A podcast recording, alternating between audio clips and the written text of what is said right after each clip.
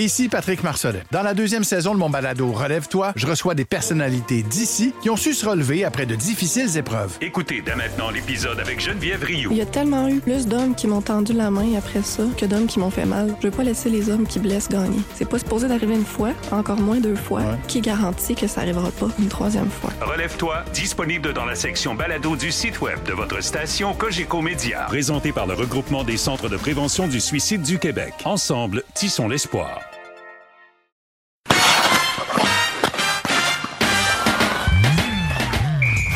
Mesdames et messieurs, bonjour. Bienvenue au balado Sortie de zone, quatrième saison, épisode 56 de ce mardi 11 avril 2023. Nous avons les gars de la presse qui sont avec nous. Guillaume Lefrançois. Salut, Guillaume. Hello, JR. Salut. Écoute, Guillaume, juste à dire, tiens-toi prêt parce qu'on veut avoir un résumé complet de ta soirée à Laval. Oh, T'étais là. Mais là, oui. j'ai lu sur les réseaux sociaux que tu placotais beaucoup. Ben là, j'ai- j'ai hâte de voir comment ça va se passer tout ça. Donc, de la presse, Alexandre Pratt qui est là. Salut, Alexandre. Salut, JR. Et nous avons pour le 98.5 FM Antoine Roussel. Salut, Antoine. Bonjour, messieurs. Bon, parfait. Numéro un. J'espère que vous êtes en forme aujourd'hui parce que reste très peu de matchs, à peine deux petits matchs pour le Canadien. La prochaine fois que nous nous parlerons, ce sera pour le bilan de fin de saison, l'évaluation complète et totale, la projection des problèmes à venir chez le Canadien. Tu sais, on est bon là-dedans. et c'est ce Hey, y qu'on en va a pas de problème. A Ben non, problème. je sais qu'il n'y a pas de problème. Mais on va quand même, on va quand même essayer d'en fouiller un petit peu Euh. et voir qu'est-ce qui va se passer pour la prochaine saison. Ça sera dans notre prochain balado. On sera là, soit dit en passant, là, on sera là durant les séries éliminatoires. On sera en mesure de vous donner un résumé complet de ce qui se passe, notre point de vue sur l'actualité de la Ligue nationale de hockey.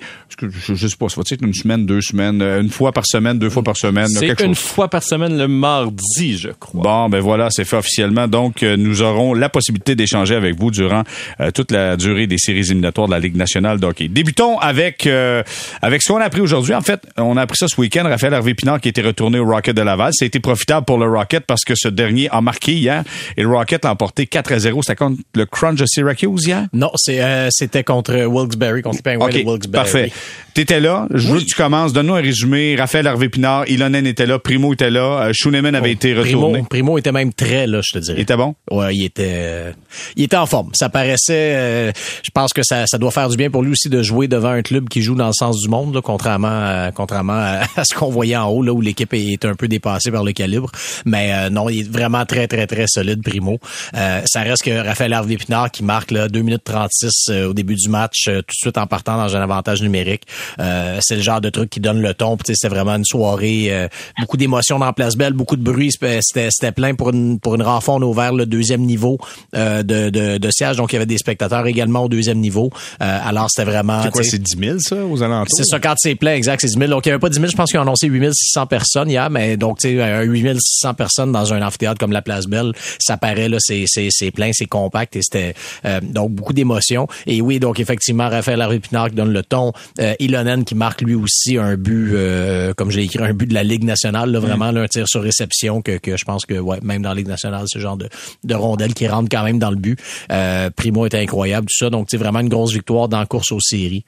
Euh, alors euh, voilà. Puis, OK. ben, Moi, je veux savoir une chose. Honnêtement, quand j'ai vu la nouvelle et euh, Martin McGuire me texte, il dit Attends, faut peut-être euh, regarder ça au courant des prochaines minutes. Ça se peut que Raphaël Hervé Pinard soit retourné avec le Rocket de Laval. Question parce qu'on le sait, là, on, on doit gagner des matchs pour avoir une place en série de fin de saison. Alexandre, as-tu été surpris de voir que Hervé Pinard retourne avec le Rocket? Oui, quand même. Oui, parce que pour moi, c'est un petit peu euh, comme t'as fini tes études. Tu penses que t'as fini tes études, puis hey, euh, retourne donc au cégep, finir ton... Faut prendre un cours de plus. Ouais. C'est un petit peu ce que ça puis je comprends les intentions du Canadien. Là. Je dire, un, ils veulent donner du temps de glace à Hervé Pinard. Deux, ils veulent qu'il aide le Rocket à se qualifier, puis éventuellement de prolonger la saison. Euh, donc, c'était le bon joueur envoyé en bas. Mais c'est quand même un c'est un message euh, qui a pas dû être facile à encaisser pour Harvey Pinard. Écoute, il y a quand même des stats équivalentes à celles de Josh Anderson là, depuis le 1er janvier. Des meilleures stats que Dvorak. Je sais que Dvorak est blessé, là, mais tu sais, euh, que Armia. Tu sais, des meilleures stats que pas mal, à peu près, tu sais, 9 des 12 titulaires du Canadien. Puis là, tu retournes en bas. Tu dois être un petit peu plate. C'est quand t'as goûté là, à la Grande Ligue, puis au voyage en avion, puis au luxe, puis il y a tout ça. Il Et que a t'as un- pensé que t'as gagné ta place aussi. ben, tu sais, je veux dire, j'écoutais Jacky dire cette semaine, ah oui, moi j'ai fait ma place, j'ai plus rien à prouver. Attends, ça, on va revenir à ça. Non, ouais, mais je fais juste dire, je veux dire, Harvey Pinard est clairement dans le top 6 des attaquants du Canadien cette saison, là. Tu sais, donc, de retourner en bas, c'est un petit peu plate pour lui, mais, regarde, il va avoir du temps de jeu que d'autres auront probablement pas à la fin de, à la fin de saison. Guillaume, tu vas Ben, ce qu'il faut pas oublier par contre, c'est que au moment où le Canadien devait décider qui serait admissible à retourner dans la Ligue américaine, c'était à la date limite des transactions. Et à ce moment-là, euh, Harvey Pinard avait seulement 17 matchs de jouer avec le Canadien. Il s'était déjà illustré, il avait, il avait déjà montré de belles choses, mais c'est sûr que sur la base de 17 matchs seulement, ben, je comprends également le Canadien de l'avoir. Bon, pour euh, résumer rapidement, dans le fond, il fallait renvoyer des joueurs euh, sur papier dans la Ligue américaine afin qu'ils soient admissibles à participer aux séries de la Ligue américaine. Alors, c'est ce que le Canadien a fait avec Harvey Pinard et Ilonen, et c'est pour, c'est pour ça que ces, deux joueurs-là ont été retournés cette semaine pour donner un coup de pouce au Rocket. OK, ça, c'était techniquement. On croyait peut-être qu'Harvey Pinard, c'était pour s'essouffler. Ça n'a pas été le cas. Ça a poursuivi. Euh, Antoine, comment tu vois ça, toi, le fait qu'on retourne à Harvey Pinard avec le Rocket de Laval? Ben, je trouve ça, c'est une belle opportunité, en fait, pour lui de se faire valoir encore une fois, une, belle opportunité de, d'avancer dans ta carrière, puis de, tu as un gros rôle à Laval, mais là, tu vas en avoir plus sur tes épaules, tu vas peut-être même transporter un petit peu l'équipe. Fait je pense pas que lui, en du moins de la façon, puis j'étais pas au match hier, mais euh, quand tu marques avec euh, deux minutes pour commencer le match, ben, mettons que ta préparation devait être assez bonne puis que tu as le goût d'être là. Donc, euh, pour moi, c'est il l'a pas nécessairement pris comme une démotion ou quelque chose de difficile à accepter. C'est ah ouais, je vais à Laval, je vais continuer ma finir ma saison avec mon club, peut-être aller en séries éliminatoires, puis jouer du hockey le fun parce que euh, le, le, hockey qu'il a joué avec le Canadien, c'est du hockey un petit peu euh, euh, pour lui qui a joué finalement. Là, il va pouvoir jouer pour le pour toute l'équipe au complet, jouer des séries éliminatoires, avoir la chance de d'avancer je sais, je pense pas qu'ils vont euh, peut-être se rendre. On, on, le sait jamais. Quand tu rentres en série, peut-être que tu peux aller gagner la coupe, mais euh, tu au moins cette chance-là, chose que t'as pas euh, en haut. Donc, euh, moi, je trouve que c'est vraiment une bonne opportunité pour lui pour jouer encore des matchs d'importance, puis de, de gagner encore en expérience. Puis au final, ça va être ça va être mémorable. C'est sûr qu'il y a un aspect, tu sais que oui, tu vas manquer peut-être une semaine de paye de la Ligue nationale, mais au final, si tu fais les séries, ça vaut la peine de jouer les séries plus qu'une semaine de paye dans la Ligue nationale au salaire minimum. OK, je comprends, mais c'est quand même pas pire. C'est mieux qu'un salaire dans la Ligue américaine, en passant. mais euh, moi, la, chose, c'est que ce week-end, j'asais avec Guillaume Latendresse aux amateurs de sport week-end, et quand je lui ai parlé de cette possibilité-là de voir Raphaël Hervé Pinard aller avec le Rocket, il dit, tu sais, voyons donc, ce gars-là a prouvé, hors de tout doute, qu'il fait partie de la Ligue nationale de hockey. Il dit, j'aurais aimé que le Canadien arrive puis il dit, c'est quoi, Ilonen, on va le retourner. Toi, on va te garder ici. Tu as mérité ta place. Continue à jouer avec nous. Prends le temps. C'est terminé pour toi, la Ligue américaine. Puis en plus, dans le cas de Raphaël Hervé Pinard, il y a un contrat à signer, joueur autonome avec restriction. Il d'une blessure aussi. Tu sais, puis tu l'envoies là-bas, il se blesse. Euh, écoute, c'est sa, sa job à lui qui joue là, en faisant ça. Tu sais, juste une stat, depuis le 1er janvier, c'est le meilleur buteur du Canadien. Il, ça doit pas arriver souvent qu'une équipe envoie son meilleur buteur des quatre derniers mois de la saison dans les ligues nord pour finir la saison. sais, je dis pas que c'est la mauvaise décision, mais est-ce que c'est est-ce que c'est parce que le Canadien n'y croit pas? Pense que Harvey Pinard ça va s'essouffler? Non, je pense pas. Moi, je pense que c'est juste qu'ils veulent renforcer euh, Laval, c'est tout. Tu sais, même à la limite, moi je trouve qu'il serait un bon candidat pour aller au championnat du monde aussi, Harvey Pinard. Là. Ben là. Ben, why not? Non, mais t'as raison. Mais écoute, là, ça, commence à faire du hockey. Là. Oui, oui. Non, mais c'est ça en fait. Tu sais, je pense qu'à un moment il y a des choix à faire. Ils ont décidé d'y aller à l'interne. C'est correct. C'est une décision qui se défend. Mais tu sais, puis Harvey Pinard a, vraiment une super bonne attitude, honnêtement, de tous les joueurs du Canadien. Ben, Moi, je trouve que c'est le plus fin. Là. Mais, mais tu sais, personnellement, si ça m'est arrivé, c'est clair que j'aurais été déçu. J'aurais bougonné un petit peu. Toi, Guillaume, t'aurais-tu bougonné? Ben, dur à dire, mais en tout cas, lui, clairement, euh, a, pas bougonné. Donc, tu sais, c'est, à ce compte-là, si vous parlez de son contrat à venir, est-ce qu'il, justement, il continue à gagner des points pour son prochain contrat en, en acceptant cette, cette démotion-là de la façon qu'il le fait? Pas impossible aussi. Ça se peut aussi que ça vienne justement avec un renvoi de l'ascenseur. Tu sais, je pense que si t'es l'agent, tu fais comme, le regarde, là. Vous avez renvoyé mon client, même si justement il a été votre, votre meilleur attaquant, tout ça. Là, tu sais, c'est le temps que l'ascenseur revienne. Mais les, gars, les gars, c'est ça aussi qui fait sa, son, son étiquette, sa personnalité de joueur. C'est ça qui est qui est valorisant pour lui aussi, puis qui le différencie de tout le monde. Tu sais, s'il bougonne, si c'était un bougonneur, Hervé Pinard, il serait pas rendu là, il aurait pas, euh, euh, il se serait pas fait repêcher en septième ronde, puis il aurait pas, il se serait pas frayé un chemin dans la Ligue nationale hors de, euh, de, de, ce que le monde pouvait prédire. Donc, c'est son c'est parce qu'il y a une, attitude exemplaire que et qui marque des buts, et qui, qui joue bien, qui est là, puis que c'est pour ça que lui, il l'a pas vu de même, il l'a pas accepté de même, parce que je, je, je peux pas me mettre dans ses souliers, mais, mais je veux dire, je peux pas parler pour lui, mais je peux me mettre dans ses souliers écoute, je l'ai déjà vécu, puis j'étais aussi excité d'aller euh, d'aller ailleurs pour jouer parce que tu joues du hockey important. Fait que tu sais, on peut pas vraiment dire que, euh, tu sais, euh, il, y aurait, et puis si je dis pas que vous avez dit ça, mais il, il, il bougonne pas, là. C'est pour ça qu'il il a atteint la Ligue nationale cette année, là. Okay. puis c'est pour ça que je parlais de l'ambiance aussi tantôt. Je disais, tu, tu, tu parles de, de, jouer du hockey important, mais c'est ça. Euh, J'étais aussi au Centre Bell la, la, semaine dernière là, dans les matchs où ça allait euh, un petit peu moins bien pour le Canadien. Je pense que ces joueurs-là sont, sont humains, ils sont pas faits en bois. Puis je veux dire, si tu joues dans une place belle justement bruyant avec un enjeu, tu sais que si tu gagnes, ça fait une différence dans la course aux séries versus jouer devant euh, dans un aréna de 21 000 sièges où il y en a 15 000 qui sont occupés parce qu'il y en a 6 000 qui ont décidé de pas venir au match parce qu'il n'y a plus d'enjeu. Puis euh, tu sais, c'est 3-0 après une période, puis il n'y a, a, aucune forme d'énergie dans, dans, dans C'est ce que tu as vu dans les derniers matchs au Centre Bell, il y avait, il y avait moins de monde? Ben oui, oui. Il y a quand même, ben euh, ben j'exagère peut-être avec 15 000, là, je, je, dis un chiffre comme ça, mais je dirais il y a quand même des sièges vides pas mal plus qu'en octobre-novembre. Oui, dans les, dans, ouais, ouais, dans, dans les rouges en bas, puis dans les sièges des jardins. Là, ce qui est compréhensible, honnêtement. Non, non, mais exact. C'est le fun d'essayer de trouver ça, trouver ça cute, mais quand tu te fais rosser 7 à 1, c'est sûr que c'était à Toronto, vous allez me dire, là, mais clairement, c'est moins évident. Ben, ça fait en sorte que Teasdale, lui, aura sa chance avec euh, avec le Canadien, va venir connaître son premier match euh, dans la Ligue nationale de hockey. Joel Teasdale, qui a un long processus, un autre travaillant, un autre cas qui a, écoute, il a ses bas de travail, boîte à lunch, on est prêt. Au et à l'appel. Au pic et à l'appel. pourrait gagner le Bill Masterton si on le mettait.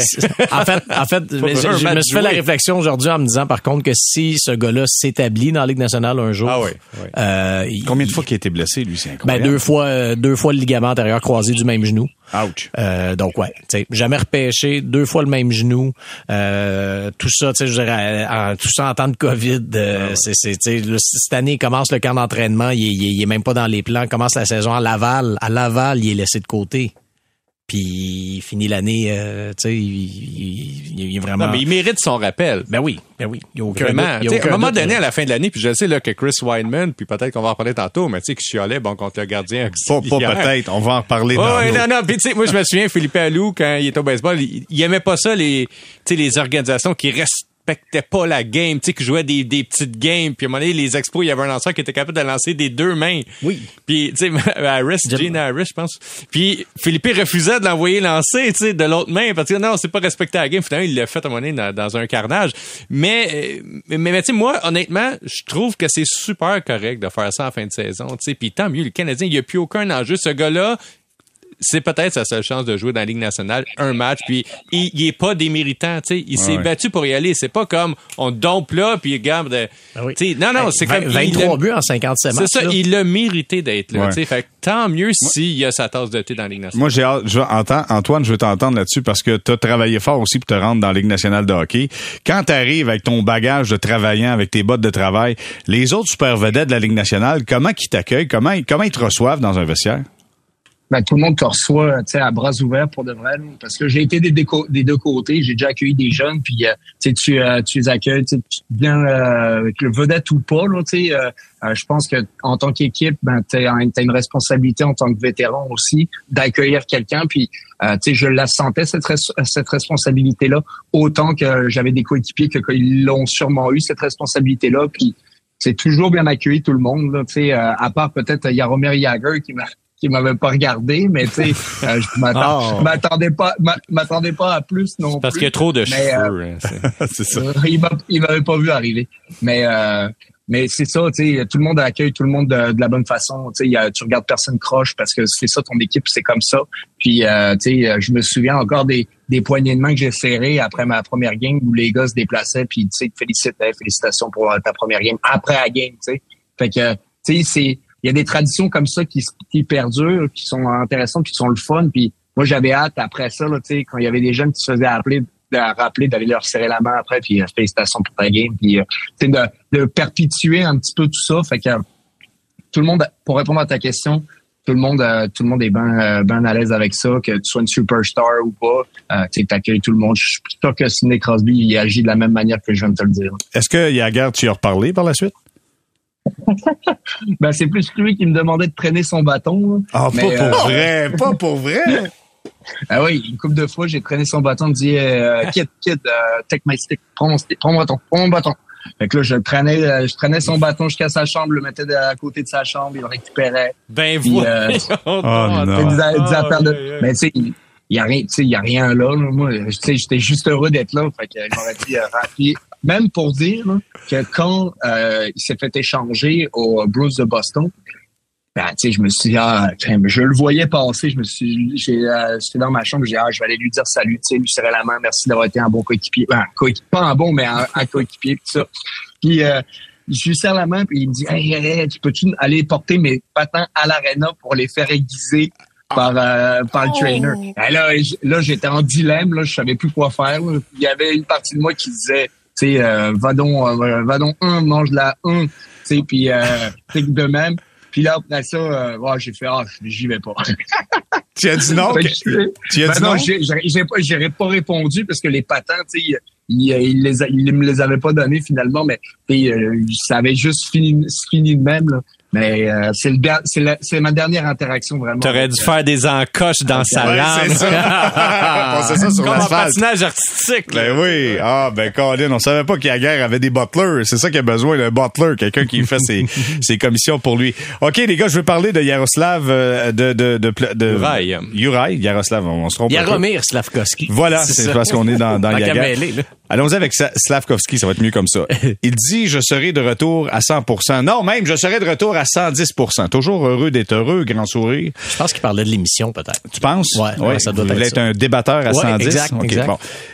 En fait, je veux, vous entendre là-dessus parce que je trouve, écoute, je le trouve dynamique, je le trouve rem- rempli de bonnes intentions, mais tu sais, je le trouve, oui, papa, un petit peu. Je serai de retour à 110 tu sais. Écoute, parce que t'as vraiment beaucoup de travail à faire. Il y a de la job, il est pesant. Euh, ça a passé vite pour lui durant l'année. C'est un excellent joueur de hockey, mais faut que tu t'adaptes. Je, je, je sais pas. C'est sûr qu'il est jeune encore, il a 19 ans, mais comment vous avez réagi quand vous avez entendu ça? Ça me dérange pas du tout. Je pense que quand tu quand le Canadien a repêché Slavkovski, euh, tu repêches également sa personnalité. Puis sa personnalité, c'est assez clair. Elle, elle- elle saute vite aux yeux. Puis Nick Bobrov en avait parlé l'année passée. Euh, Nick Bobrov, qui, qui, s'occupe du recrutement pour le Canadien, en avait parlé là, que sa personnalité, c'était une chose vraiment qui qui euh, qui ressortait de lui. Puis nous, en entrevue aussi, on l'a tout de suite vu. Puis je me souviens à Buffalo, au camp d'évaluation, même chose. Il était en point de presse devant une trentaine de médias de partout dans la Ligue nationale, pas gêné du tout. C'était vraiment, tu sais, en termes de personnalité, là, je veux dire, en public, c'était vraiment l'antithèse de Shane Wright puis de, de, de plein d'espoir, là, parce que c'est, en fait, c'est pas, euh, c'est pas pour critiquer les autres, c'est lui qui a vraiment une personnalité qui se démarque. Donc, tu sais, qui disent des choses comme ça, moi personnellement, ça j'ai pas particulièrement de problème avec ça. C'est sûr que tu, tu crées. euh, Mais je me demande s'il réalise l'ampleur de la tâche qu'il a. Je sais pas. Tu sais, d'être joyeux, d'être content, je suis parfait. Ouais. Mais réalise, t'as beaucoup de job, là. C'est ça, ma- c'est ça mon questionnement. Je sais pas s'il en est conscient. Ouais, ben je, je- en tout cas, je pense honnêtement qu'il réalise. Puis il y a souvent eu quand même des des, des moments où, où il s'auto-évaluait, puis tu sais, comme il semblait quand même réaliser là, tu sais, où, où il en était dans son jeu, puis tout ça. Puis quand il jouait des mauvais matchs, il le disait. Donc tu sais, c'est pour ça qu'il me semble quand même conscient de de de de, de ce qui est. Euh, c'est simplement qu'il il l'exprime peut-être plus. OK. que Toi, donc, t'as moi, pas vu moi, de, de superflu là-dedans. Alexandre? Hey, moi, ça a été ma citation préférée de tous ces points de presse, des trois points de presse. Oui, parce que moi, j'ai pas été convaincu parce que j'ai vu de Slavkovski cette année, là, puis j'étais plutôt critique même de sa sélection l'année dernière. Maintenant, euh, tu sais, pour en avoir interviewé en bébite là, des joueurs de 18 ans là, à qui c'est difficile de faire dire des fois cinq mots de suite, là. c'est pas vrai, c'est c'est vraiment pas facile d'interviewer un adolescent. Slavkovski, c'est tout le contraire. Je trouve qu'il dégage une très belle confiance en lui-même. C'est un point, on a parlé hors d'autres tantôt, mais Jérémy, c'est un point essentiel à cet âge-là. Il fait un petit peu penser à Caulfield, tu sais, donc une belle arrogance, mais qui est pas négative. C'est une arrogance qui pour moi est positive. Euh, ça me laisse croire que euh, il est prêt à faire des apprentissages, qui est prêt à devenir une éponge. Il y, a, y clairement une leçon d'humilité cette année. Quand même, tu domines aux Jeux olympiques, tu es très bon au championnat du monde, tu arrives dans la Ligue nationale, c'est pas mal plus difficile. Je pense qu'il a réalisé là, sa, sa réelle valeur puis le travail qu'il a à faire et qu'il n'a pas eu le temps de faire à cause de sa blessure. Et il n'est pas tata. là. Dire, il sait bien que quand il va revenir au jeu en septembre-octobre, ça va faire 8-9 mois qu'il n'aura pas joué un match de hockey. Je pense qu'il est conscient de ce qu'il Ben. attend. Puis quand il dit, là, je veux revenir pas à 100, mais à 110% ça veut dire, regarde, là, je le sais que, est-ce que je suis arrivé dans la meilleure des formes? Est-ce que je suis arrivé avec le, le bon, le, le mindset en français? La- la bonne L'état d'esprit. La bonne, la bonne approche, l'état d'esprit ah, au mois de septembre, peut-être pas, mais là, je sais sur quoi je dois travailler puis arriver. Honnêtement, j'ai été vraiment agréablement surpris par euh, son attitude au point de presse. d'ailleurs, dans le même point de presse, moi j'ai demandé pour le championnat du monde, est-ce que c'est officiel que tu y vas? Pas? Parce qu'on s'entend, je, je sais qu'il est jeune puis tout, mais il était là au championnat du monde l'an passé, il était aux Jeux olympiques, tout ça. Donc, tu sais, oui, il a pas une grande saison, mais il aurait pu y aller. Kent Hughes avait déjà dit qu'il aimerait mieux qu'il qu'il y aille pas. Et j'ai demandé directement. Et lui-même, avant même de, de parler de quoi que ce soit, il dit, regarde, euh, rendu là, là, ça va faire quatre mois que j'aurais pas joué. Je serais pas dans une bonne, euh, dans une, dans de Je bonnes me conditions. imposteur, Ben, a dit par rapport aux joueurs de la c'est- semaine. Exact. Donc, ça aussi, ça, me- ça me semblait, tu sais, puis il dit, ah, tu sais, il y a- il y, a des super bons joueurs là-bas, là, qui méritent d'être là. Puis, donc, tu sais, moi, je trouve que ça aussi, ça m'a, euh, il, m'est apparu comme quelqu'un très conscient d'où il en est dans, Ben, dans sa carrière. En avec une fait, réponse ce qui est intéressant, c'est qu'il il affiche une maturité pour un joueur de son âge. Tu sais, souvent, on va associer pour des jeunes joueurs la maturité au fait que ce sont des joueurs silencieux. Tu sais, Caden Goulet, bon cas. Hein? Ah, Il est mature, Caden, Goulet, il parle presque pas, mais dans la vie, de façon générale, puis à l'extérieur du hockey, là, il y a plein de gens qui sont matures, mais qui sont aussi extravertis à cet âge-là. C'est juste que dans le milieu du hockey, on n'est pas habitué à voir des On extra- aime le modèle chez Weber, là, qui on parle pas, l'aime qui en grogne. City. Non, mais par exemple, grogne puis je pense pas qu'Antoine soit le modèle chez Weber, mais, pas. mais, mais je crois deviner une certaine maturité chez toi, Antoine. Antoine, euh, comment tu réagis à tout ça? Ben écoute, c'est l'attitude à avoir, puis je trouve que de cette manière-là, euh, il voit bien les, tu sais, il, il est conscient, mais euh, en fait, il y a beaucoup de choses qui me viennent en tête, quand je pense à ce gars-là, puis à sa saison, puis comment ça a été géré, puis maintenant à tous les points d'interrogation que ça génère. Puis, tu sais, oui. euh, en fait, moi, je vois pas ça de même. Tu sais, j'aurais, un peu comme quand tu, euh, tu vas dans la Ligue américaine. Tu sais, tu peux re- rembarquer sur le cheval le plus rapidement possible. Rembarque donc euh, tout de suite dessus, joue des games. Peut-être que ça sera pas ton meilleur niveau, mais si les euh, dirigeants te donnent une place, prends-la donc, puis donne ton maximum, puis tu verras le résultat à la suite. Mais tu sais, peut-être que c'est- c'est euh, pas dans la dans la nature de sa blessure aussi. Peut-être c'est facile à dire qu'à faire. Fait que tu sais, c'est à un propos à mitiger quand même. Mais moi, je vois ça que si t'es prêt, euh, pourquoi t'irais pas, tu sais? Puis euh, regarde, vas-y, let's go, t'es jeune, euh, t'as aucun pied d'attache, t'as pas de famille, t'as pas d'enfant, euh, let's go, l'été, là, c'est fait pour s'entraîner, s'améliorer, puis c'est des opportunités de continuer de s'améliorer, de jouer des games euh, au championnat mondial. Moi, c'est comme ça que je le vois. Maintenant, son attitude, euh, je la trouve vraiment cool. Tu sais, c'est un gars, comme vous disiez, là, c'est rare que euh, tu vois des, des jeunes, euh, tu euh, exu- pas exubérants, mais avec une, une confiance en lui, puis qu'il jase, puis qu'il est pas impressionné, puis il y a un peu de naïveté dans tout ça parce que tu il est comme ça, il parle, je vais te donner mon 110 Tu il analyse, je suis sûr qu'il analyse pas tout, tout ce qu'il dit puis ses propos. Puis quand je se couche le soir, il repart, il repense à toutes les discussions qu'il a pu avoir avec euh, des journalistes, puis euh, comment il, euh, il a, il a interagi de même. Là, je pense que c'est plus un gars émotif qui jase de la façon dont il voit les choses. Mais en, en somme,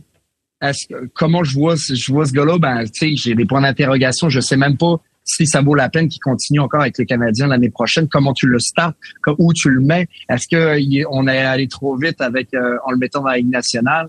Sais, je me pose, c'est- quand je pense à Slavkovski, il y a plein de points d'interrogation que je sais même, je, je sais même pas c'est quoi la, la meilleure façon. Est-ce que c'est de le garder euh, toute l'année prochaine sur la troisième ligne, puis que ça soit, euh, ils prennent pas, ils perdent pas, pas ils perdent confiance, mais qu'il n'y ait pas énormément de succès, ou c'est peut-être mieux qu'ils jouent dans la Ligue américaine, puis que tu sais, ils jouent à outrance, puis euh, la confiance, il y a une confiance qu'on veut d'un d'un premier choix au total. Tu sais, c'est ça qu'on veut voir. Tu sais, tu veux pas qu'il soit juste correct, tu veux qu'il soit vraiment bon, puis qu'il soit bon pour longtemps pour le Canadien. Tu sais, ce qui va être difficile dans le cas de Slavkovski, c'est que clairement, l'organisation présentement aime développer ses joueurs elle-même dans le grand club. Avec Martin. Avec Martin Saint-Louis. je pense que c'est avec Martin que ça compte beaucoup. Tu sais, quand Stéphane Robida est venu l'autre fois, il nous a expliqué un petit peu la dynamique. Tu sais, euh, Adam Nicolas, ben, OK, il travaille au Canada avec les jeunes, mais une fois que la saison commence, il est plus avec les espoirs qui sont pas avec le grand club. Donc, on devine que tu sais, ce sont les coachs du Canadien actuel qui aiment développer Martin. les... les- ben, Martin, Moi, je pense que ouais, Martin veut mettre son étampe sur chaque Non, mais regarde, j'ai- en fait, Kent Hughes Hey. veut que Martin mette son étampe sur Non, mais chaque regarde, joueur. j'ai été boss, là, puis les super talents comme Guillaume, tu préfères les avoir près de toi? Je sais pas. pas- C'est le fun, Guillaume. Bravo! Non, ok, blague à part. Non, non, mais je veux dire, quand, quand tu as des très bons employés, peu importe le type d'emploi, c'est sûr que tu veux les mouler le plus près possible de ta vision. Tu t'essaies d'éliminer plusieurs étapes entre les deux. Tu sais, tu veux pas qu'elle faire un stage dans une autre entreprise puis qu'ils reviennent, mettons. Là, fait que je peux comprendre que les boss du Canadien veulent le développer en haut, mais maintenant, écoute, là, ça va faire, comme j'ai dit tantôt, 8, 9 mois qu'il n'aura pas joué un match de hockey. Puis il n'a pas été transcendant dans la Ligue nationale l'année dernière. C'est peut-être pour son ça y prend du volume. Ça- ça Exactement. prend du volume. exactement. Euh, je vais juste poursuivre avant de t'entendre, Guillaume. Je veux poursuivre avec, avec Antoine, parce que je veux parler d'Arbor Jackay, qui a dit, qui a rencontré les gens, qui a dit, là maintenant, il était confiant, puis il était pas arrogant. Je pense qu'il faut ça, il faut le mentionner. Il a dit, je vais choisir mes combats et je n'ai plus à me prouver. Antoine, t'en penses quoi? Ben, j'en pense que, tu sais, il y a, une expression dans la Ligue nationale que souvent le- les gars utilisent, puis euh, c'est souvent des vétérans qui disent ça. Ils disent que l'expression en anglais c'est two years, ten years pour dire qu'un gars sa deuxième année, là, souvent des fois il se pète les bretelles, puis, euh, puis il roule des mécaniques, puis là, euh, tu le vois souvent, puis tu euh, je me souviens que j'avais des vétérans qui le disaient souvent là, à, à des gars parce que tu tu te calmais un peu, tu t'as, t'as juste pris une coupe de café là, dans la dans la ligue, là, t'en, t'en as pas joué, t'as même pas joué une saison complète en fait dans son cas à Jack Hyde. Fait que peut-être que je serais un petit, moi j'ai, toujours été de la, euh, de- j'ai toujours voulu le moins en dire et délivrer plus que tu sais d'annoncer la couleur puis de pas pas livrer la marchandise. Mais euh, dans ce cas-là, ben tu sais, je me serais peut-être gardé une petite gêne. là dans son cas. Puis de, tu sais, ta place n'est pas nécessairement garantie l'année prochaine au camp d'entraînement. Il y a beaucoup de choses qui peuvent arriver. là.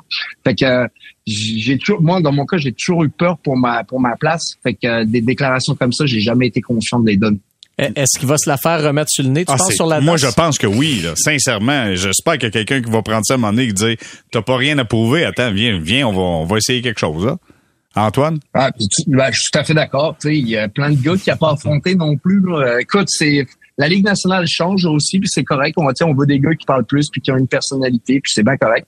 Mais c'est sûr que le monde on, regarde ça, puis avec euh, un joueur que du Canadien, s'il avait dit ça à Phoenix, ça serait passé euh, comme une lettre à la poste. Mais quand tu as des commentaires de même, tu joues pour une euh, grosse organisation, ben ça fait plus de vagues parce que tu as plus d'exposition, euh, t'es de t'es plus dans le dans les feux de la rampe un petit peu. Fait que c'est sûr que ça a un, plus gros impact.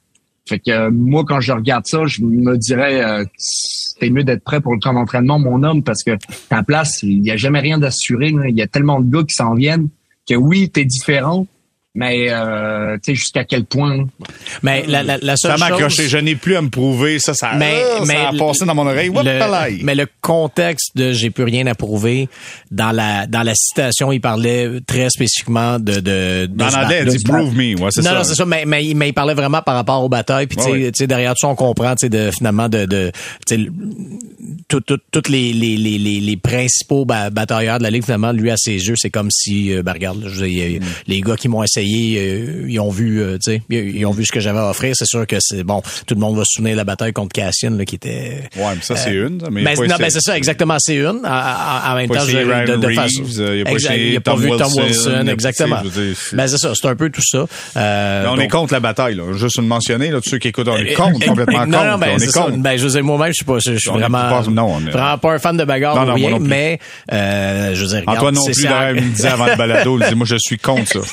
Mais tu sais, regarde, ça reste que c'est encore permis, puis pour certains joueurs, ben il y, y en a pour qui que c'est une, Ouais. c'est une, une petite chose de plus à ajouter à leur jeu. Le problème, par contre, ben pas le problème, mais euh, Jack Hayes, ce qu'il a montré également, c'est que par contre, il est capable de faire beaucoup d'autres choses. Non, c'est un bon défenseur. battre. Il n'y a, pas- il y a pas besoin seulement de ça non plus pour pour. euh, Moi, quand il a dit, tu sais, j'ai des choses place. à apprendre, où je place mon bâton, comment je sors Exact. les gars de l'enclave, ça, pour moi, c'est des choses, ça, c'est, ça, c'est du, ça, c'est C'est vrai, ça. ça. Ben, c'est ça. Tu sais, mais là, de Ben les combats, là, pff, euh, on est, pas, Exact. pas, Tu sais, même offensivement, tu sais, même offensivement, Ben, je ouais, trouve que c'est un gars qui en a montré un petit peu plus que que, Ouais. que, que ce qu'on pouvait lui, euh, lui voir comme, comme la- moi, moi, la petite gêne, c'est, c'est par rapport. euh, au style de joueur qu'il est par rapport à la blessure qu'il a eue. là. C'est quand même une grosse blessure pour un joueur qui joue son type de jeu. Quand tu touches aux épaules, puis tu un bagarreur, ou tu un joueur qui est très physique, qui mange des mises en échec à répétition, ça use vite. Tu sais, même lui, il le dit. Hein, j'ai pas Ouais. des, comment il dit, j'ai pas les épaules. J'ai euh, ça un petit peu magané, puis tu sais, le, le usé, hockey, ouais. c'est les épaules puis les genoux.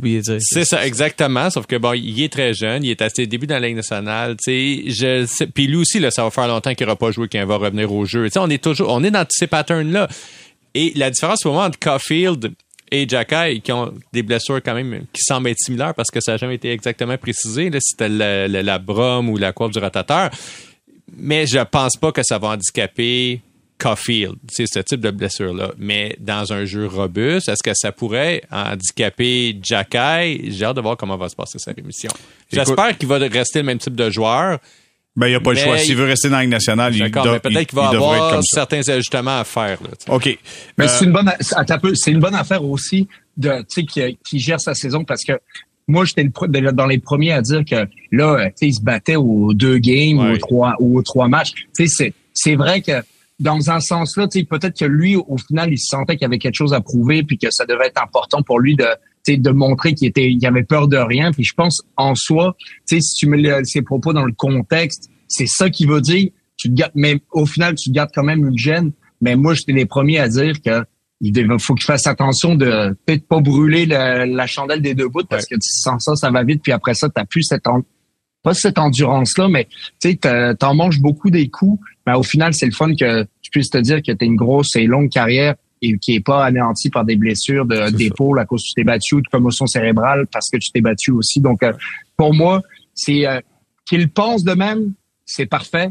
Qu'ils disent, je grince un peu des dents, mais c'est pas si pire que ça non plus. Fait que t'es j'aime où son état d'esprit est, puis euh, la manière dont il veut s'améliorer aussi, parce qu'il sait que tu restes dans cette ligue-là, tu as une longue carrière quand tu sais jouer au hockey, puis que la- la- euh, l'aspect de se battre, ben, c'est juste un plus qui te différencie de n'importe qui d'autre dans l'équipe. Après, il va falloir qu'il passe des paroles aux actes parce qu'il a tendance à être impulsif quand même. Un petit brin, un un petit brin. peu, ouais. Un peu. Les gars, euh, il y a quelque chose qui m'a encore fait saigner des oreilles un petit peu. Je sais pas, c'est une drôle de semaine. J'étais peut-être plus susceptible. C'est l'électricité. Tu penses? Peut-être. Après le match euh, contre les, les Leafs de Toronto dans cette dégelée de 7, 7 à 1, où les Leafs, en fin de match, ont fait jouer le joueur, euh, le, le gardien de but d'urgence, qui était Jet Alexander. L'ont fait jouer quoi, une minute quelques en fin de rencontre pour lui donner cette opportunité-là d'avoir euh, d'avoir quelques instants dans la Ligue nationale de hockey. Chris Weidman a parlé à un journaliste du Toronto Star et en lui disant qu'est-ce que tu as pensé du fait qu'Alexander euh, soit embarqué comme ça sur la glace? Il était en désaccord avec ça, puis il a dit en même temps, tu sais, euh, je vais tenter de citer là, j'ai fait une traduction libre. Euh, ils auront ce qu'ils méritent dans quelques semaines. En voulant dire, ils vont se faire éliminer pareil au premier tour dans quelques semaines. Sérieusement, c'est-tu moi, ben non, je- encore une fois, tu, laisse faire, passe tout droit, fait- dis-la pas, ça, Ouais, Chris ça- Weidman, t'as pas besoin de ça. Ça fait un petit peu mauvais perdant en même temps. Regarde, c'est un, c'est un Un athlète. petit peu? Un petit peu. C'est Ah, un athlète non. fier qui venait, par contre. tu sais, J'ai regardé, le Canadien venait de manger une volée. euh, c'est- C'était c'était vraiment pas beau à voir. Donc, euh, il y avait de la frustration. Ça a sorti comme ça. J'ose espérer que si c'était à refaire et s'il y avait eu un petit peu plus de temps pour y penser, il répéterait pas.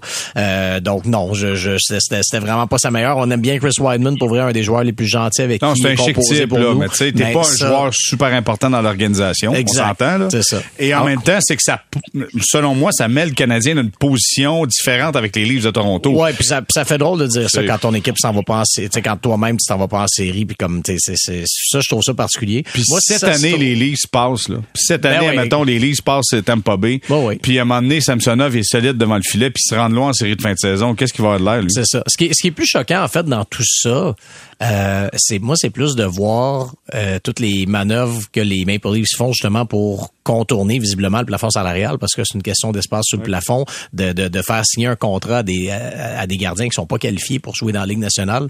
Moi, c'est plus ça qui me dérangerait. Tu sais, autant, autant en tant que, que, que DG adverse qui tente de, de gérer son plafond salarial euh, euh, selon les règles, puis là, ben là, il arrive des entourloupettes comme ça.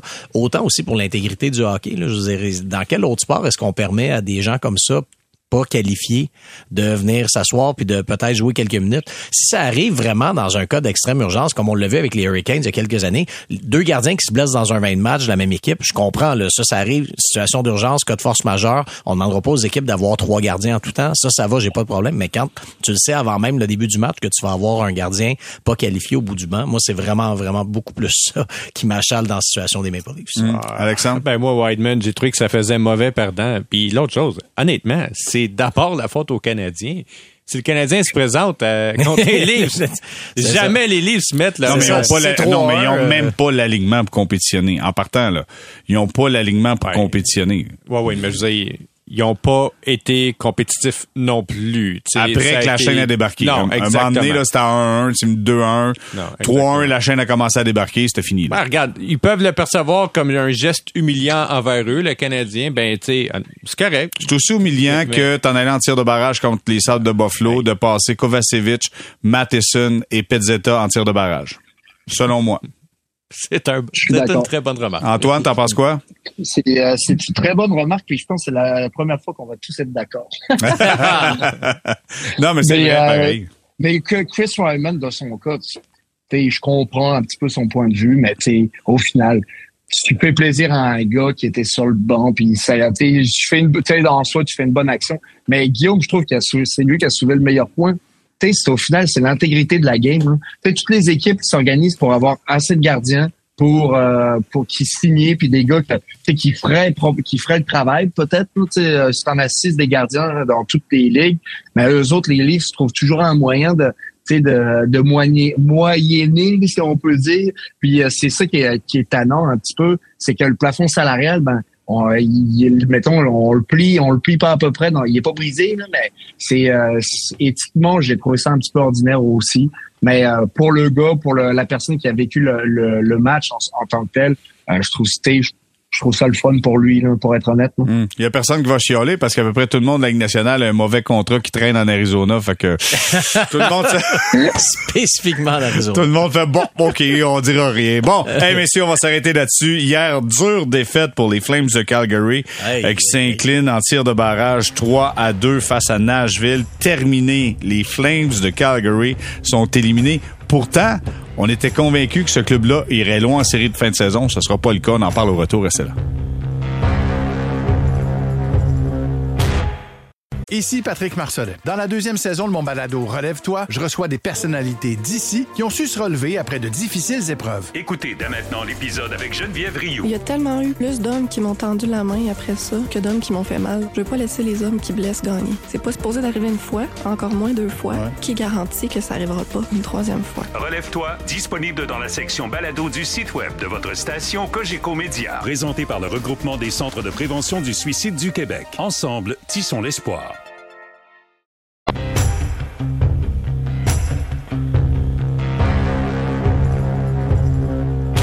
On est de retour au balado Sortie de zone, quatrième saison, épisode 56 avec Guillaume Lefrançois, Alexandre Pratt et Antoine Roussel. Je commence avec euh, Guillaume. C'est terminé pour les Flames de Calgary. Se sont inclinés 3-2 en tir de barrage contre Nashville. Euh, une victoire, tu pouvais poursuivre. Et Nashville, qui à la date limite des transactions était vendeur, pouf, est dans la course avec les Jets. En fait, ça va se dire, c'est ce soir, ça va jouer. Parce que, et les Jets, c'est drôle quand même, les Jets affrontent pour les deux derniers matchs le Wild et le Colorado, et Nashville affronte le Wild et Colorado. Fait que donc, si les Jets gagnent ce soir, en fait, si les Sabres de Buffalo perdent, je, je lisais là, vite vite là, les différents euh, les différents trucs, c'est aussitôt que les Sabres perdent, je pense que les Jets, euh, pas les Sabres, excuse-moi, Ouais, ça. je suis pas dans la même conférence. c'est- Les Jets s'ils gagnent, on oublie ça, c'est c'est une c'est c'est eux qui se qualifient C'est pour ça, les, oui, les exact. Ça, Nashville a, a pratiquement plus de, de, de, de- plus de marge de manœuvre en fait. Donc euh, voilà, mais c'est c'est absolument euh, absolument fascinant comme euh, comme scénario.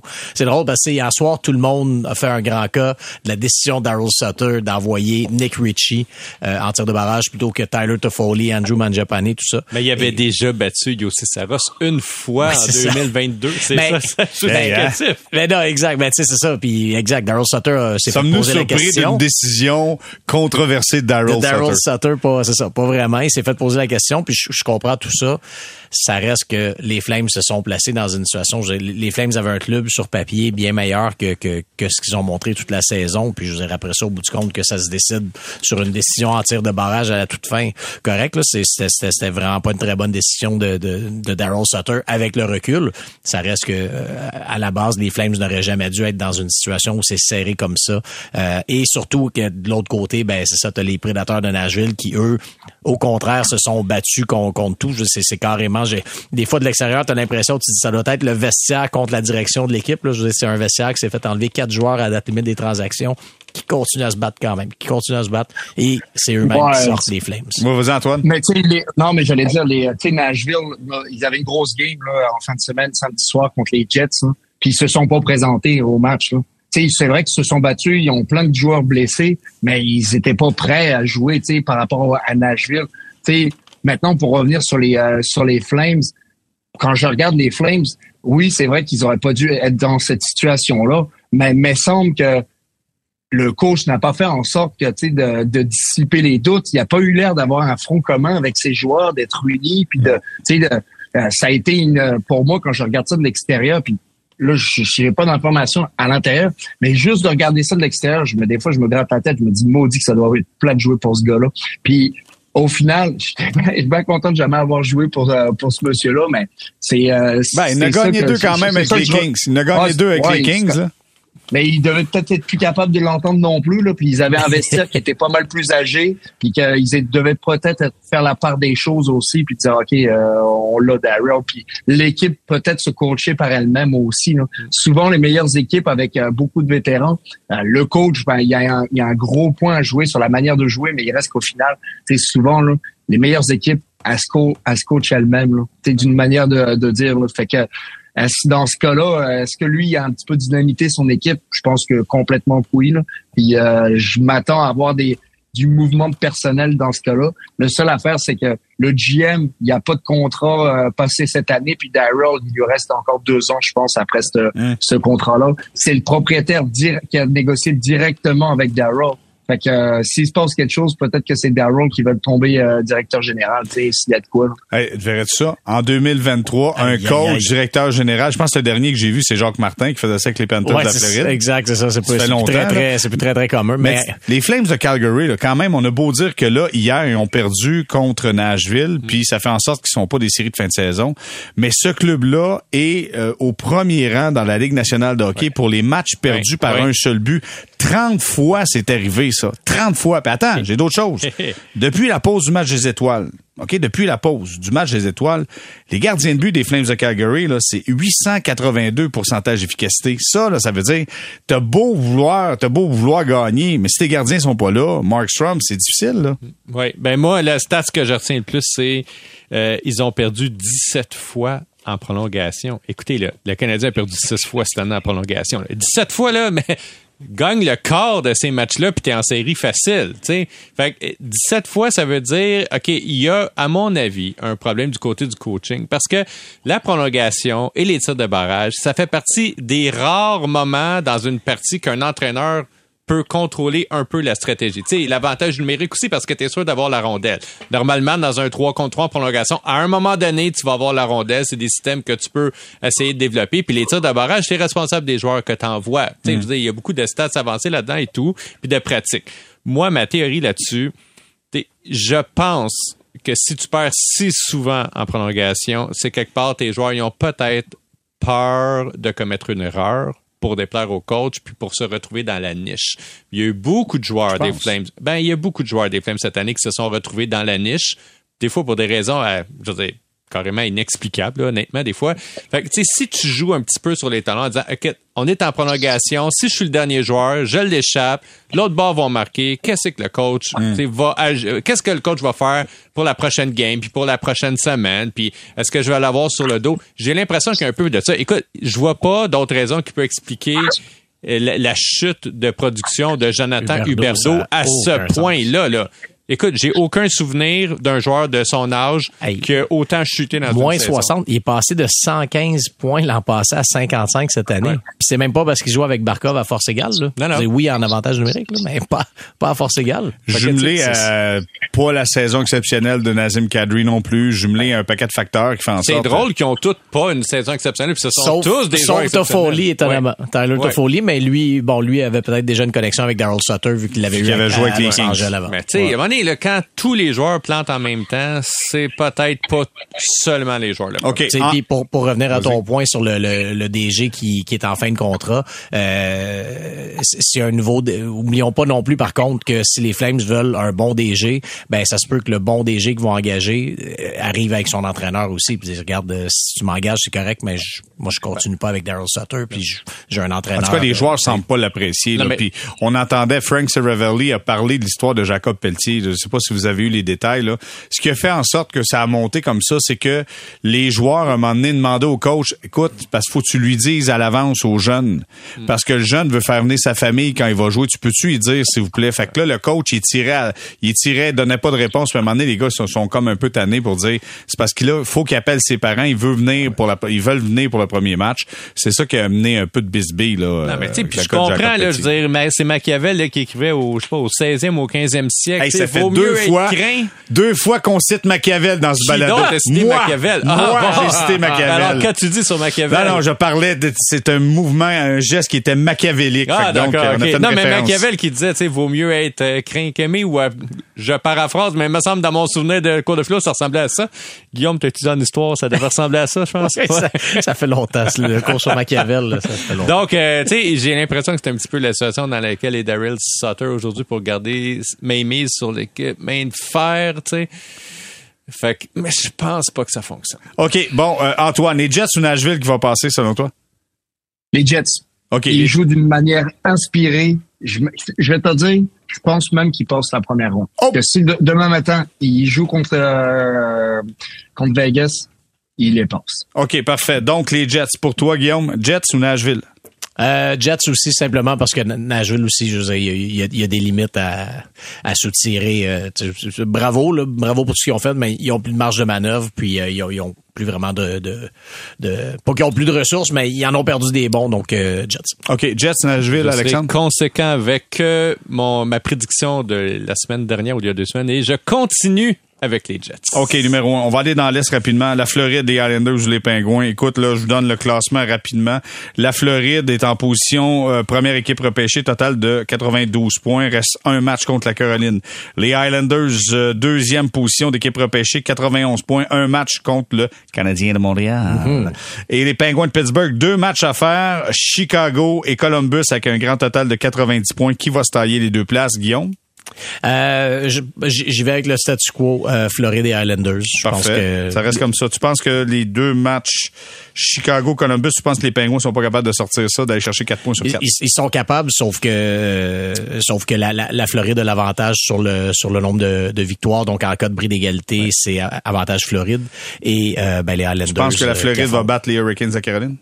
Ben les Hurricanes, oublions pas qu'ils sont. Euh, ben non, non pas vrai. Non, j'allais j'allais dire qu'ils sont assurés de leur place, mais non, ils sont pas assurés. On Donc, joue pour la- euh, la- le premier rang. là. Ouais, non, non, c'est ça. Non, ça, effectivement, c'est vrai que c'est- c'est c'est pas facile là-dessus, mais ça reste que ça reste que je je, je Donc, Floride, Islanders pour toi, les deux Oui. équipes repêchées. Parfait, Alexandre. Ouais, j'ai les deux mêmes choix. Puis juste un petit mot sur la Mais Floride. c'est hein, sûr, parce t'étais que- le boss avant, tu l'aimais, c'est sûr, vous avez les deux mêmes choix. Hey, attends, j'ai dit la Floride la semaine dernière, puis on m'a critiqué parce qu'on m'a dit Alex Lyon, c'est pas un vrai gardien de but. Je tiens juste à dire, là, Alex Lyon, c'est sept derniers matchs, OK? Deux buts accordés, deux buts accordés, deux buts accordés, un but accordé, blanchissage, deux buts accordés, deux buts accordés. aussi. T'es parmi les joueurs des trois étoiles de la semaine, je pense. C'est un des meilleurs joueurs de la ligue présentement. Donc moi je, je crois en la Floride. Honnêtement, euh, je l'ai j'ai en fait au début de la saison, ils étaient pas là où ils devaient l'être, mais ils ont aussi joué énormément de parties à l'étranger en début de saison. C'est une équipe qui se retrouve puis qui joue à la hauteur des attentes présentement. OK, Antoine, qui sera là, les deux équipes repêchées? Floride, Islanders, Pingouins. Pour moi, c'est vrai. euh, je pense que les Pingouins vont gagner ces deux matchs-là. Ils vont arriver avec euh, l'énergie du désespoir. Puis euh, j'ai l'impression que dans tout ça, même s'ils sont, ils se sont remontés puis ça allait bien que les Islanders, ben ils vont, euh, ils vont trébucher. Donc, les Islanders, pour toi, c'est l'équipe qui va trébucher. Devrait perdre son match contre le Canadien. contre le Canadien.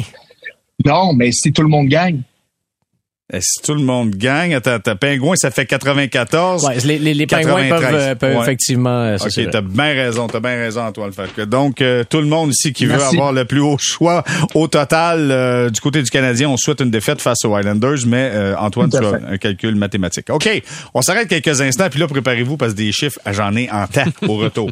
Écoute ça. McDavid, plus de 150 points. Crosby, 1500. Giroux, Pavelski, 1000. Carlson, 100. Les Bruins, 131. Et ça, c'est plein de chiffres mélangés, puis on vous donne tout le bonheur au retour. Restez là. Ici Patrick Marcelet. Dans la deuxième saison de mon balado Relève-toi, je reçois des personnalités d'ici qui ont su se relever après de difficiles épreuves. Écoutez dès maintenant l'épisode avec Geneviève Rioux. Il y a tellement eu plus d'hommes qui m'ont tendu la main après ça que d'hommes qui m'ont fait mal. Je veux pas laisser les hommes qui blessent gagner. C'est pas supposé d'arriver une fois, encore moins deux fois. Ouais. Qui garantit que ça arrivera pas une troisième fois? Relève-toi, disponible dans la section balado du site web de votre station Cogeco Média. Présenté par le regroupement des centres de prévention du suicide du Québec. Ensemble, tissons l'espoir.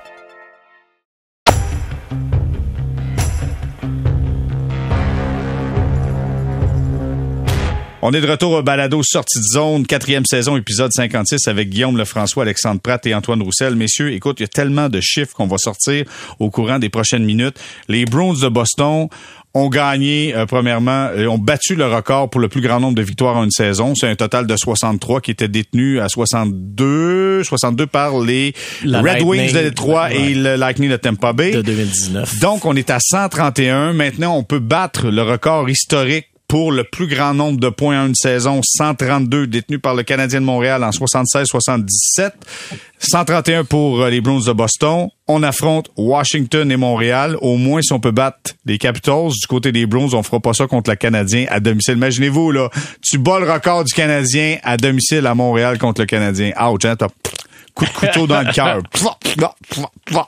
Quelle équipe quand même les Bruins de Boston, euh, Guillaume? Absolument, absolument. C cela dit, la, la, la, la symbolique du, du, du, record, si les Bruins gagnent ça avec un, une équipe de, de, de, Ligue américaine comme ça, à quoi on s'attend, c'est sûr que ça aura peut-être pas tout à fait la, même symbolique. J'ai l'impression et j'espère que c'est l'approche des Bruins de pas se soucier de ce record-là. Euh, les deux équipes dont tu as parlé, les, les, le, le, Lightning et les Red Wings, n'avaient pas gagné la Coupe Stanley cette année-là. Donc, tu sais, aujourd'hui, on, on, on, en parle de ça. On, oui, on, oui, on parle encore de leur Bay s'était fait sortir en quatre comme exact, Columbus? en quatre en plus au premier tour. Donc, tu sais, oui, on parle encore de ces records-là, mais je demande aux joueurs qui sont membres de cette équipe-là ce, qu'ils vont, ce dont ils vont se souvenir. Puis, je suis pas sûr que les, les, les souvenirs vont être grandioses. Je suis pas sûr que c'est une gang de, de tu sais, que la gang de cette année-là, nécessairement, tu sais, des liens. Tu sais, c'est vraiment. 76, 77, par contre, le Canadien avait gagné Exact. Non, c'est ça, exact, c'est ça. Ça, oui, ça, ça, le Canadien, oui, mais je veux dire, disons que dans les, dans les années récentes, euh, tu sais, on a vu que les équipes qui dominent dans la saison, euh, c'est pas un automatisme qu'elles vont, qu'elles vont dominer pendant une fois rendues en série. Donc, euh, quand même 60 buts pour Pasternak là-dedans. Ah, c'est non non, il y a une saison, buts, une saison absolument prodigieuse ça. Euh, aucun doute, aucun doute là-dessus. Aucun doute mm. là-dessus, c'est prodigieux. Mais euh, ça reste que c'est ça. Les, les Bruins ne doivent pas non plus trop euh, mettre, trop accorder d'importance à ce record. Ok, ouais, vas-y, vas-y rapidement, je mais je vais continuer juste les chiffres. souligner quand même l'excellence de Jim Montgomery, l'entraîneur oui. des Bruins, qui est un Québécois. Mm -hmm. qui a même joué au cégep de Saint-Laurent, son, son hockey collégial. collégial, oui. Donc, euh, juste une petite mention quand même, parce qu'on n'en parle pas, on parle beaucoup de, de Bergeron, on parle beaucoup de Pasternak, évidemment. C'est mm -hmm. les joueurs qui sont sur le, le trottoir, mais félicitations. Ouais, c'est un retour pour lui après, ouais, après son départ de Dallas. Ouais. Euh, Connor McDavid, il va maintenant avec euh, une prestation, encore une fois, exceptionnelle. 150 points, plus de 150 points, rendu à 151, je pense. Euh, meilleur résultat depuis Mario Lemieux, 95-96. Là, je dis ça à tout hasard. Là, ça, je, je pense que c'est ça, 95-96. Pendant le week-end, Crosby marque son 1500e point. Antoine, tu es le seul de nous tous qui a pu affronter ces gars-là. Raconte-nous, tu sais, McDavid, es-tu vraiment si bon que ça?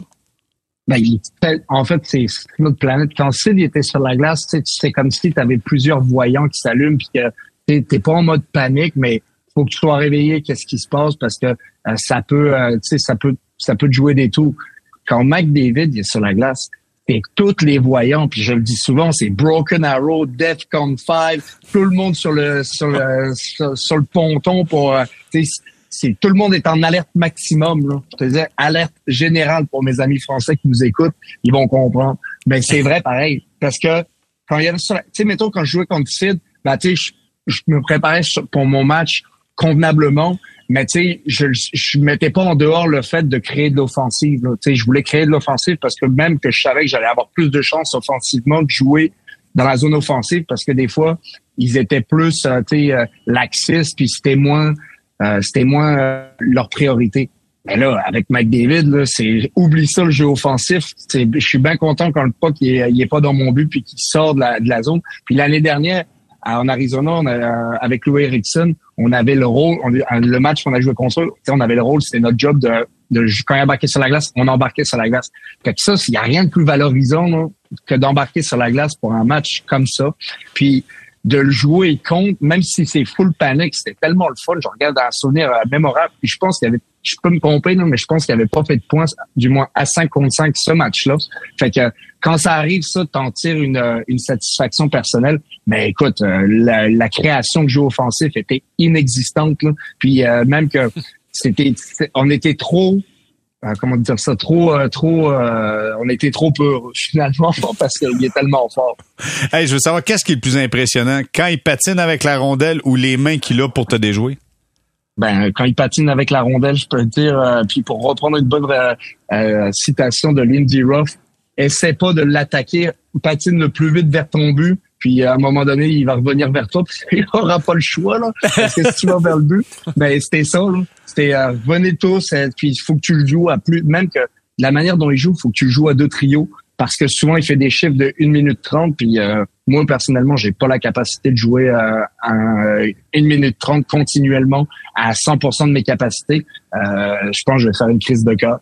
Mais euh, tu sais, c'est- juste euh, pas- donc les équipes ce qu'ils font, ils jouent à deux euh, deux trios contre euh, McDavid. Puis c'est là que ça peut être euh, ça peut être dangereux. Mais tu sais, dans les séries, tu sais, une équipe qui peut leur faire mal, ben, tu sais, c'est c'est les Kings de Los Angeles parce que ils ont deux bons joueurs de centre qui sont ultra efficaces en zone défensive, mais qui créent de l'offensive aussi en Philippe Dano puis Kopitar.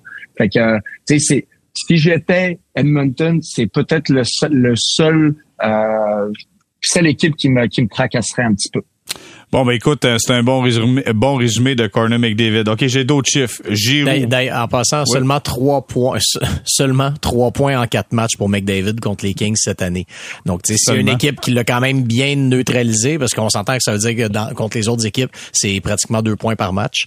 Donc, euh, trois points en quatre matchs pour McDavid contre les Kings. C'est incroyable, hein? On- T'imagines, il est sur le tableau de tout le monde puis il arrive à produire 151 points. 151 En veux-tu une autre points. bonne? Quand, quand les Oilers sont venus à Montréal la fin de semaine du Super Bowl, n'avaient pas eu de points.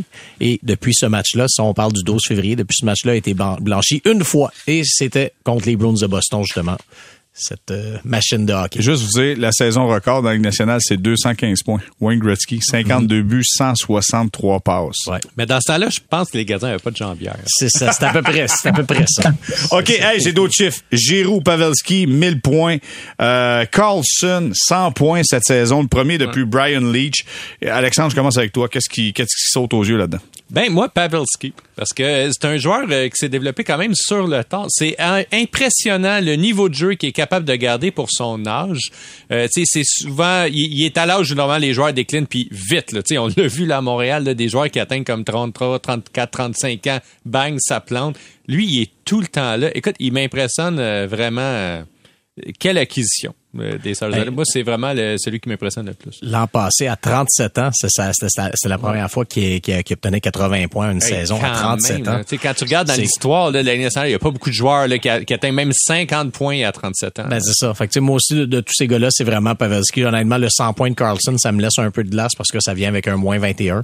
Euh, mais Pavelski. Quand même 100 points, là. Non, je sais, non, je Hey, sais c'est tout à fait. 20 C'est- c'est la première 25 fois depuis buts, Brian Leach. 75 passes. Je comprends, non, non, je comprends tout ça, mais ça, ça- je, je sais pas, j'ai quand même, tu sais, d'ailleurs, ça va venir à des bonnes discussions sur le trophée Norris, là. ça va être, euh, je comprends que ça va être très difficile de l'enlever de l'équation, mais quand même, ça va être, ça, va venir à des arguments intéressants. Mais Pavelski, joueur, tu sais, choix de septième tour, euh, Ah, c'est franchement re- impressionnant. Il y a une carrière euh, remarquable. Ouais. Puis euh, septième tour à sa deuxième année en plus de, d'admissibilité. Euh, Antoine, Giroud, Pavelski ou Carlson? Ben écoute, Pavelski, c'est complètement impressionnant ce qu'il fait parce que il produit encore puis son intelligence puis en fait son euh, son millième point c'est quand même un beau clin d'œil de la manière dont il est allé le chercher c'était un but dévié puis euh, on s'entend que c'est euh, c'est sa marque de commerce c'est ça aussi qui euh, quand je pense à Joe Pavelski, c'est c'était ça. Là, euh, c'est un gars qui est ultra intelligent, qui est capable de, euh, de bien se placer, puis qui est pas nécessairement le plus vite, mais son quotient intellectuel de hockey est euh, en avance sur beaucoup de gars. Puis euh, de, de, voir l'emphase qu'il a eu sur euh, Rupert Hint puis Jason Robertson, pour moi, je trouve ça, c'est un bel héritage qu'il va laisser aux, aux Stars parce que ça, il a vraiment aidé à ces gars-là. Il les a pris, probablement qu'il les a pris sous leurs ailes, puis sous ses ailes, pardon. Puis ça leur a permis d'atteindre de, des, des, nouveaux sommets, surtout quand je pense à Robertson. Donc euh, ça, il y a cet aspect-là. Maintenant, pour euh, Carlson, pour moi, il devrait remporter le trophée Norris, même que l'année passée, même si Cal McCarr avait été très bon, puis qui est excellent, puis c'est le meilleur défenseur de la ligue, au final, quand, il, euh, quand tu fais autant de points, puis euh, c'est quand même quelque chose de remarquable. Ça se fait pas tout seul. Puis euh, il y a pas la métier. vous avez dit moins 21. Pour moi, dans une équipe perdante, c'est une statistique qui est pas vraiment révélatrice. Sûr. Puis euh, quand je pense, par exemple, à l'année passée que Roman Josie n'ait pas gagné le trophée Norris, puis qu'il a amené son équipe en playoff, peut pas tout seul, mais presque. Pour moi, qu'il l'ait pas gagné, c'était quasiment une insulte. Puis c'est, euh, j'ai trouvé ça vraiment regrettable. Écoute, je suis d'accord avec toi, et d'autant plus que Carlson n'est pas responsable des autres individus qui sont sur la glace et de la performance de son gardien de but. Fait que le plus et moins, euh... puis d'une façon ou d'une autre, le trophée Norris, la majeure partie du temps, c'est le nombre de points qui fait la différence. On a beau dire qu'on va aller chercher le meilleur défenseur, mais souvent c'est le défenseur le plus productif offensivement qui va remporter le trophée Norris. Bon, écoute, on pourra débattre là-dessus parce que je laisserai pas le temps à Guillaume de répondre. Je laisserai pas le temps à Alexandre non plus de répondre, mais on va se reprendre dans un prochain balado. Messieurs, ce fut un plaisir encore une fois. Guillaume Lefrançois, merci d'avoir été avec nous. Merci, Gérard. Alexandre Pratt, merci beaucoup d'avoir été là. Antoine, toujours un plaisir. Merci beaucoup.